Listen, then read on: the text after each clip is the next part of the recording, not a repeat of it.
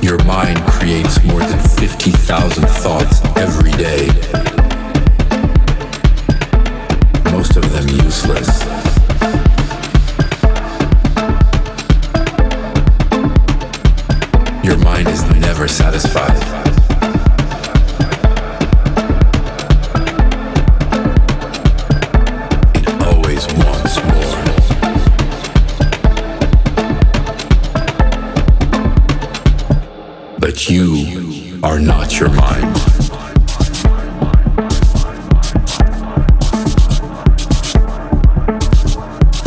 You are the consciousness that can